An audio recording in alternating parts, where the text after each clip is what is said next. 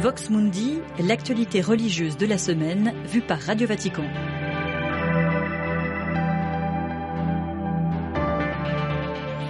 Bonsoir, soyez les bienvenus dans ce nouveau numéro de Vox Mundi, l'émission hebdomadaire de Radio Vatican en direct et à réécouter aussi en podcast sur Vatican News. Ce soir, nous prenons la direction des Émirats Arabes Unis où s'est ouverte jeudi la COP28, la conférence internationale des partis de l'ONU sur le climat, conférence controversée dans cette monarchie pétrolière qui s'est bâtie sur l'exploitation des énergies fossiles. Un grand rendez-vous se sont retrouvés néanmoins près de 140 chefs d'État et de gouvernement pour tenter de proposer des solutions au changement climatique. Le pape François, vous le savez, devait se rendre à Dubaï, mais a dû renoncer en raison de sa santé fragile. C'est le cardinal Pietro Parolin, le secrétaire d'État du Saint-Siège, qui a conduit la délégation vaticane. On retrouve tout de suite notre envoyé spécial à Dubaï. Bonsoir Marine, Marine Henriot. Bonsoir Olivier, bonsoir à tous. Alors il est 18h à Rome, à 21h aux Émirats arabes unis. Le cardinal Paroline qui a donc lu tout à l'heure aujourd'hui à la tribune le discours que le Saint-Père avait préparé. Quelle politique le pape et le Saint-Siège ont-ils défendu à cette COP28 Marine? Eh bien, la politique de l'action, Olivier François, même absent, ne pouvait pas être plus clair.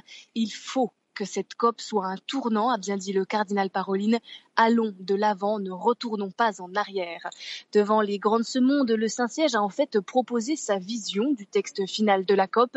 Il doit prôner le développement des énergies renouvelables, l'éducation à des modes de vie soutenables et surtout l'élimination des énergies fossiles.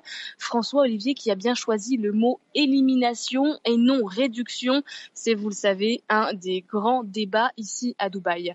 Dévastation de la création est un péché, a aussi euh, rappelé François et pour arriver à un monde plus soutenable, il a euh, égrené les obstacles à abattre, comme euh, les divisions entre les différents pays et cette logique du profit. Alors dans son discours, François a aussi rappelé, Marine, l'importance du multilatéralisme pour une politique efficace contre les changements climatiques.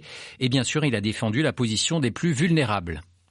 Et oui, Olivier, comme à son habitude, François a mis en avant les plus petits. Alors déjà, euh, en détricotant cet argument euh, suranné qui fait porter la responsabilité du réchauffement climatique aux plus pauvres qui font le plus d'enfants.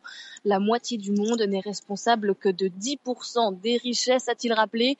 Et les pays développés font peser sur les pays pauvres une dette déjà financière et une dette euh, écologique, a estimé François, qui a aussi convoqué Saint François d'Assise. 800 ans après son cantique des créatures continue de l'inspirer comme lui, transformons notre douleur en louange et notre peine en engagement pour cette planète, a-t-il dit. Merci beaucoup Marine. Marine Henriot, envoyée spéciale de Radio Vatican à Dubaï.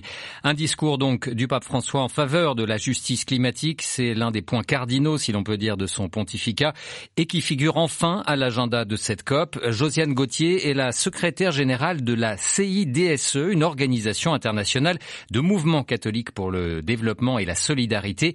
Elle nous rappelle pourquoi ce sujet de la justice climatique évoqué ce matin par le pape est essentiel. On va vraiment dans le facteur justice, équité, rééquilibre des pouvoirs. Euh, c'est reconnaître qu'il y a dans les changements climatiques, dans euh, la menace à, la planète actuelle, une menace à l'humanité, une menace aux cultures, une menace à la diversité, et donc de lutter pour un climat qui est sécuritaire et sain, et un avenir, c'est lutter pour la justice en même temps et pour les droits des personnes et des cultures. Donc, ça, c'est interrelié. On peut pas faire un sans l'autre. Alors, pour nous, la justice climatique, ça rassemble justement ces concepts-là. C'est, aussi relié à l'écologie intégrale, c'est-à-dire qu'on reconnaît une interrelation entre euh, les problématiques humaines et de l'environnement. En fait, les catholiques sont beaucoup dans les pays pauvres, en fait. Alors, ils sont presque une représentation et une voix des personnes exclues, des personnes euh, qui sont marginalisées par des systèmes qui sont très injustes. Josiane Gauthier, secrétaire générale de la CIDSE au micro de Marine Henriot, le cardinal Paroline qui demain matin inaugurera le pavillon de la foi au parc des expositions de Dubaï aux côtés du grand imam d'Al-Azhar ou encore du rabbin euh, d'origine britannique David Rosen, très engagé sur les questions écologiques. La COP28 et le Saint siège est bien évidemment à suivre sur notre site vaticannews.va. Mercredi, ce fut une audience générale très particulière du pape François pour deux franco-israéliens, deux cousins, Ange Calderon et Ishaïdan. Deux membres de leur famille ont été assassinés le 7 octobre dernier dans leur kibbutz par le Hamas et trois autres pris en otage. Lundi dernier, deux de leurs petits-neveux ont finalement été libérés. À l'issue de l'audience, ils ont été salués par François. Ils avaient avec eux une pancarte avec les photos de leurs proches disparus, une pancarte qu'ils ont tendue au souverain pontife. Le Saint-Père est venu par la suite nous saluer en personne. J'ai eu l'occasion et l'opportunité de lui signifier à quel point je le remerciais d'avoir parlé de la paix, de la paix entre Israël et la Palestine. Ce sont les propres mots que j'ai utilisés et ce à quoi il a acquiescé. Dans un second temps, juste après moi, à ma droite, Ishaï a pu lui montrer cette fameuse pancarte avec les trois noms dont on voulait, dont on souhaitait qu'il la bénisse. Il a posé sa main dessus, toujours en acquiesçant et en disant que oui, il savait. Et nous faisons cela justement pour que l'on ne puisse plus dire désormais on ne savait pas. On sait, on doit savoir. Et en particulier nos frères chrétiens, nos frères catholiques, car nous portons les mêmes valeurs, celles des dix commandements, et nous avons encore beaucoup de travail pour continuer à les porter ensemble. Ange Calderon, interrogé par Marie Duhamel, le conflit entre Israël et le Hamas qui a repris hier après une semaine de trêve.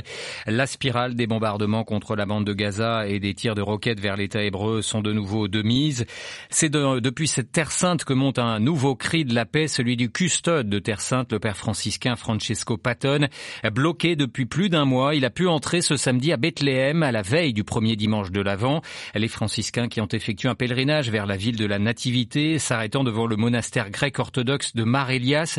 Puis ils ont franchi le mur de séparation entre les territoires israéliens et palestiniens en passant par le poste de contrôle de la tombe de Rachel ouvert pour cette occasion. Ce soir, les premières vêpres de l'avance seront célébrées par le père Patton et par son vicaire, le père Ibrahim Faltas. Et puis demain matin, ce sera au tour de la messe, bien sûr, la messe du premier de dimanche de l'Avent qui ouvre la période de préparation à Noël, une messe en direct de Bethléem.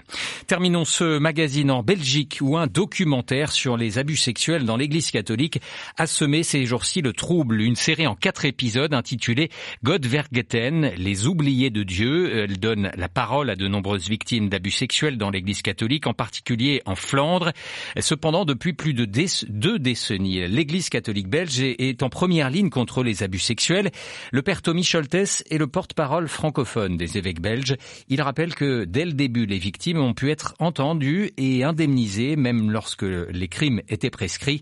Aujourd'hui, estime-t-il, l'Église belge doit continuer d'assumer ses responsabilités malgré encore quelques réticences. On l'écoute. Mais il y a des personnes qui, n'ayant pas fait l'expérience euh, personnelle, qui n'ont pas entendu des victimes, qui, qui ne se rendent pas compte de l'état, de la gravité de la situation, des, des, des dommages commis euh, euh, corporels, psychiques, spirituels, euh, qui il y a des personnes aussi qui pensent que quand les choses sont tellement anciennes, est-ce qu'il faut encore en parler? Et, et, là, il y a des personnes qui sont pas, je dirais, euh, toutes euh, intéressées par un traitement de près, mais il est question euh, au niveau de la conférence épiscopale, il y a unanimité pour avancer euh, et pour prendre toutes les dispositions qu'il faut pour que l'Église de Belgique assume véritablement sa responsabilité morale. Le père Tommy Scholtes, le porte-parole de l'Église en Belgique, il était interrogé par Jean-Charles Puzolu. Avant de refermer ce magazine, sachez que l'état de santé du pape François s'améliore. Le Saint-Père, vous le savez, souffre depuis une semaine d'une grippe et d'une inflammation pulmonaire. La salle de presse du Saint-Siège fait un, point disant que son, son état de santé s'améliore. Toujours sous traitement, le pape récitera à nouveau la prière de l'Angélus demain dimanche à midi depuis la chapelle de la résidence Sainte-Marthe afin de ne pas s'exposer à des variations de température. Un Angélus que vous pourrez bien évidemment euh, suivre en direct commenté euh, depuis notre site vaticannews.va mais aussi depuis notre page Facebook.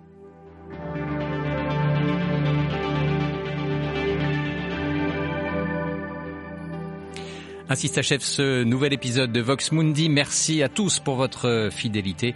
Prochain rendez-vous, ce sera samedi prochain à 18h. L'information, elle, reviendra lundi matin à 8h30. Excellente soirée, excellent week-end.